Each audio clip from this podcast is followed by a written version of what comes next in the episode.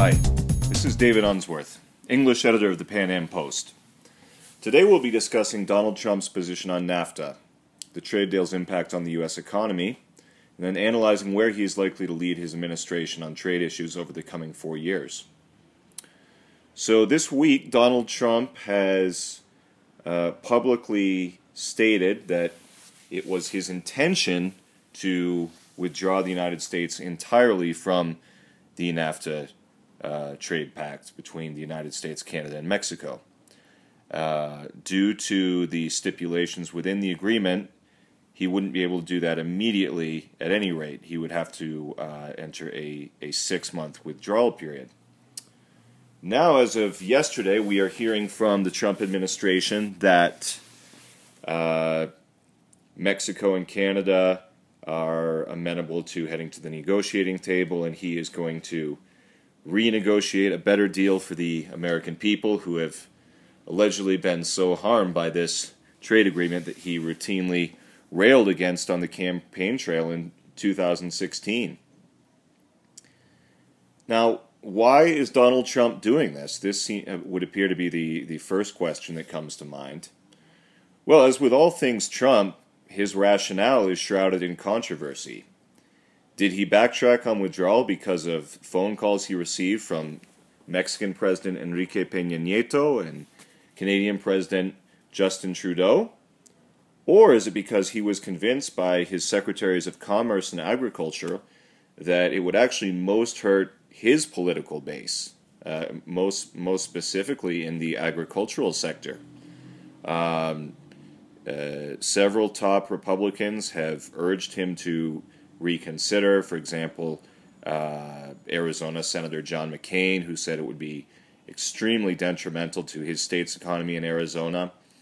Uh, frequent Trump critic, Nebraska Senator Ben Sasse, who uh, said that it would uh, be a, constitute extreme harm to the American economy and we're also receiving reports that uh, agricultural agriculture secretary Sonny Perdue actually brought Trump a map to the White House that indicated exactly which uh, counties, and these were we're mainly discussing here.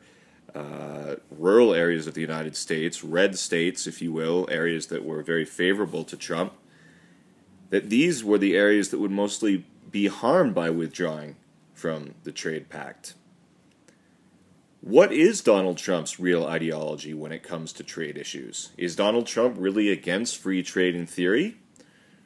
Well, it's interesting. He often claims that he actually supports free trade, but he suggests that uh, free trade free trade pacts we've entered into in general and NAFTA in particular do not actually actually constitute a true free trade agreement.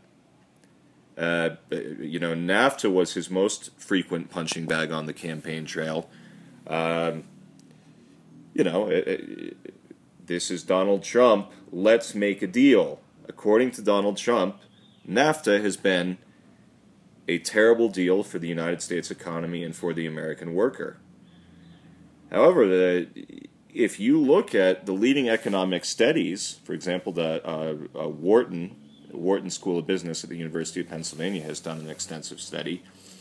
It actually shows that the overall impact of NAFTA is somewhat more minimal than you would think, particularly when it comes to something like job losses, particularly job losses to Mexico at the hands of this free trade agreement.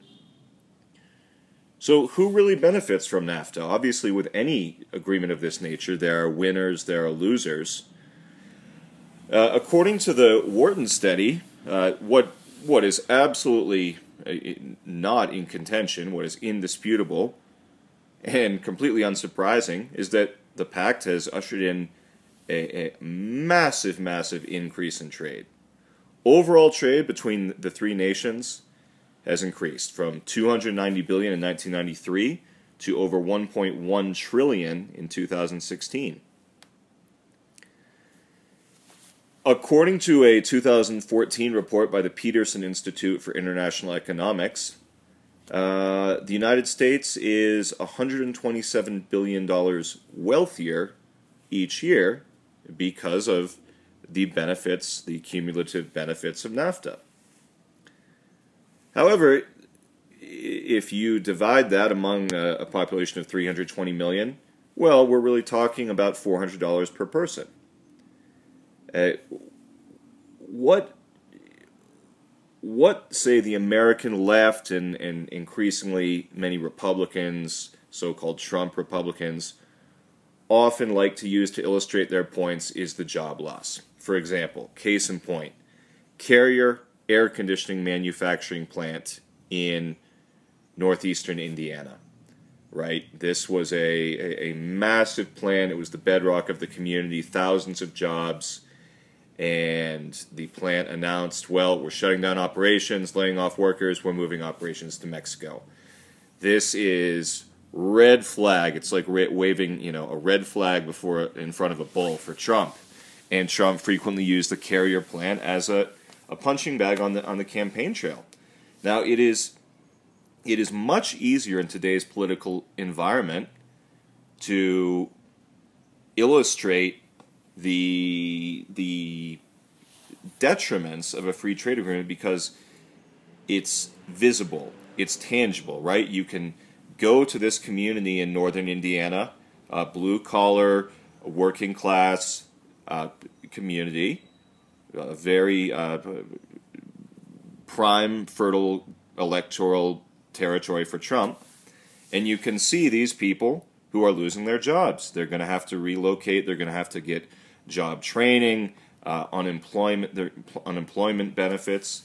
It's very easy to illustrate the few who are harmed by free trade agreements. But the widely distributed benefits of producing and manufacturing a good like an air conditioner or a television or a car, etc., it's much harder to show that. I mean, so say an air conditioner that is produced in Mexico can be sold for uh, 20% less than it could if it, if it was manufactured in the United States. Well, 320 million Americans benefit from buying cheaper air conditioners, right?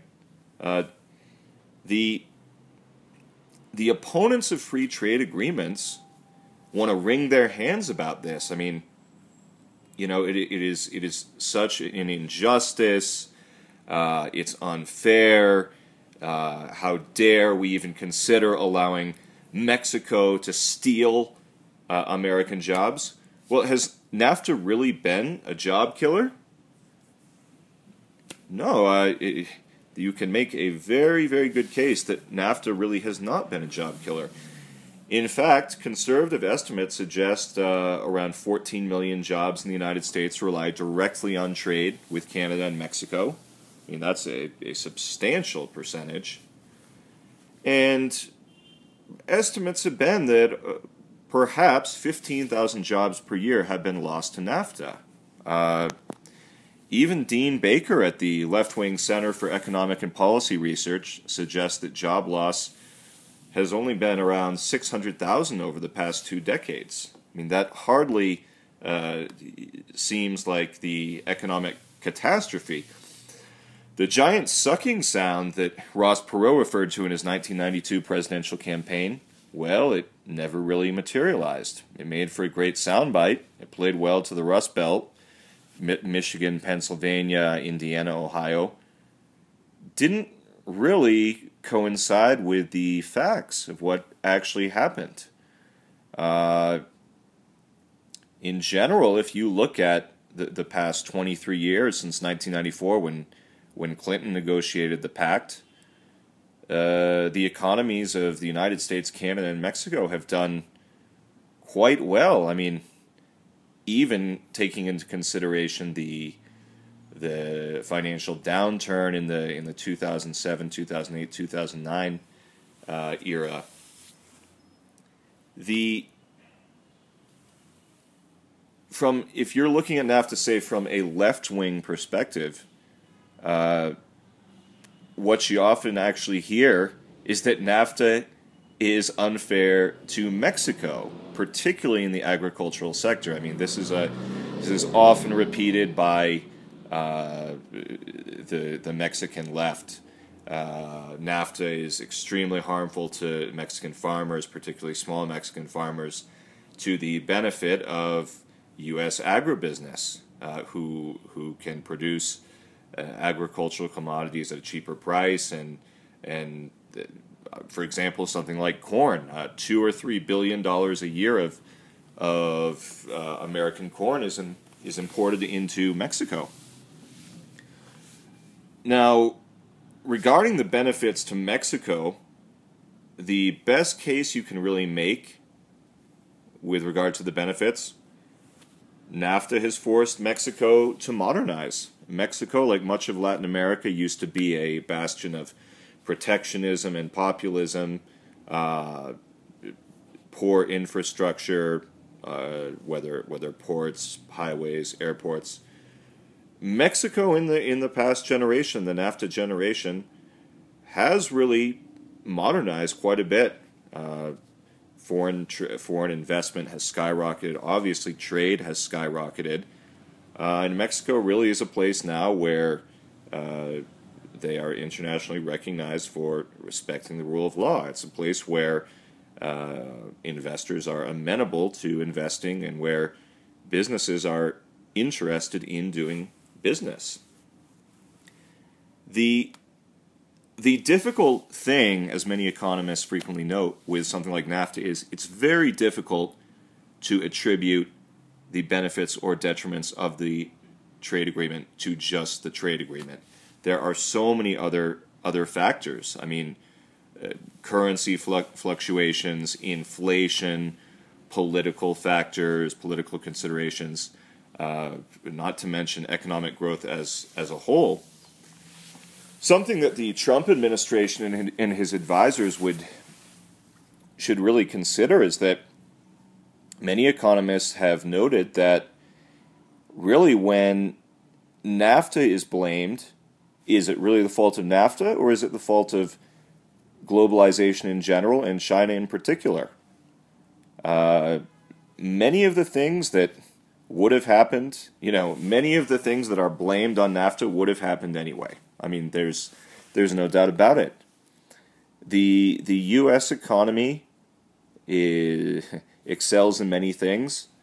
Manufacturing is not going to be one of those things. It's simply not. I mean, whether it's uh, Mexico or China or Indonesia or or Taiwan, uh, Malaysia, it, it it it really is rather short sighted. Whether it's from a from the American left or from the Trump style Republicans to blame these free trade agreements. I mean, fundamentally, when it is much cheaper and more efficient to produce uh, manufactured goods elsewhere in the world, well, that's that's what's going to happen. I mean, I'm certainly no fan of Obama, but even Obama said, well, when Trump's out there on the campaign trail promising to bring back all these jobs that were supposedly killed by free trade agreements, well, how is he going to do that? I mean, you could do it, but it would be disastrous. I mean, just re- reverting to a protectionist era of high, you know, high tariffs and and and quotas, it, it, ushering in a trade war, it would be it would be pretty disastrous. You know, when it when it comes to Donald Trump and where he'll head in the future and how the Republican Party will break down on this, how the Democratic Party will break down on this. What is difficult with the Trump with the Trump administration is that he's often short on specifics and details. For example, he may very well be correct that well, NAFTA really isn't a free trade deal. It really is not a fair trade deal. It, it there may be things in it that should be re-examined, but he's really short on on policy specifics. I mean, why isn't he on Twitter? Uh, why isn't he on Twitter? Say this week, you know, these are these are my top five objections to NAFTA, and here's what we're going to do about it, and we're going to make sure that uh, American workers are not unduly and unfairly harmed by the trade agreement. Uh, And when you talk about uh, job losses, you also have to consider Mexico imports more from the U.S. now than the entire the entirety of the BRIC economies Brazil, Russia, India, and China. And, and when you're considering that they have a combined population of nearly half the world, I mean, that is truly astounding. Mexico, at 120 million people, imports more from the U.S. than uh, the BRIC nations, which constitute, uh, you know, nearly 3 billion people. So obviously, NAFTA, even even from if you're coming from a very left wing anti free trade perspective, you have to acknowledge at least that there are incredible benefits. And uh, uh, speaking as a libertarian, free trade is is a bedrock of libertarian thought and ideology, and this war that we're we're hearing about uh, amongst Trump's advisors. For example, Gary Cohn, his top economic advisor, and, and Jared Kushner, his son-in-law, who allegedly speaks with uh, President Enrique Peña Nieto on a regular basis. They're on the on the free trade side, and uh, another senior advisor, Peter Navarro, is very much against free trade. So, my advice to you, President Trump, drill down into the specifics. If there are unfair aspects of NAFTA, what are they? Let us know what they are. What specifically are you going to renegotiate? In general, free trade is a good idea. Free trade works, and it, the benefits greatly outweigh the detriments. I'm David Unsworth, English editor of the Pan Am Post, and uh, this is our weekly podcast. Thank you very much for listening.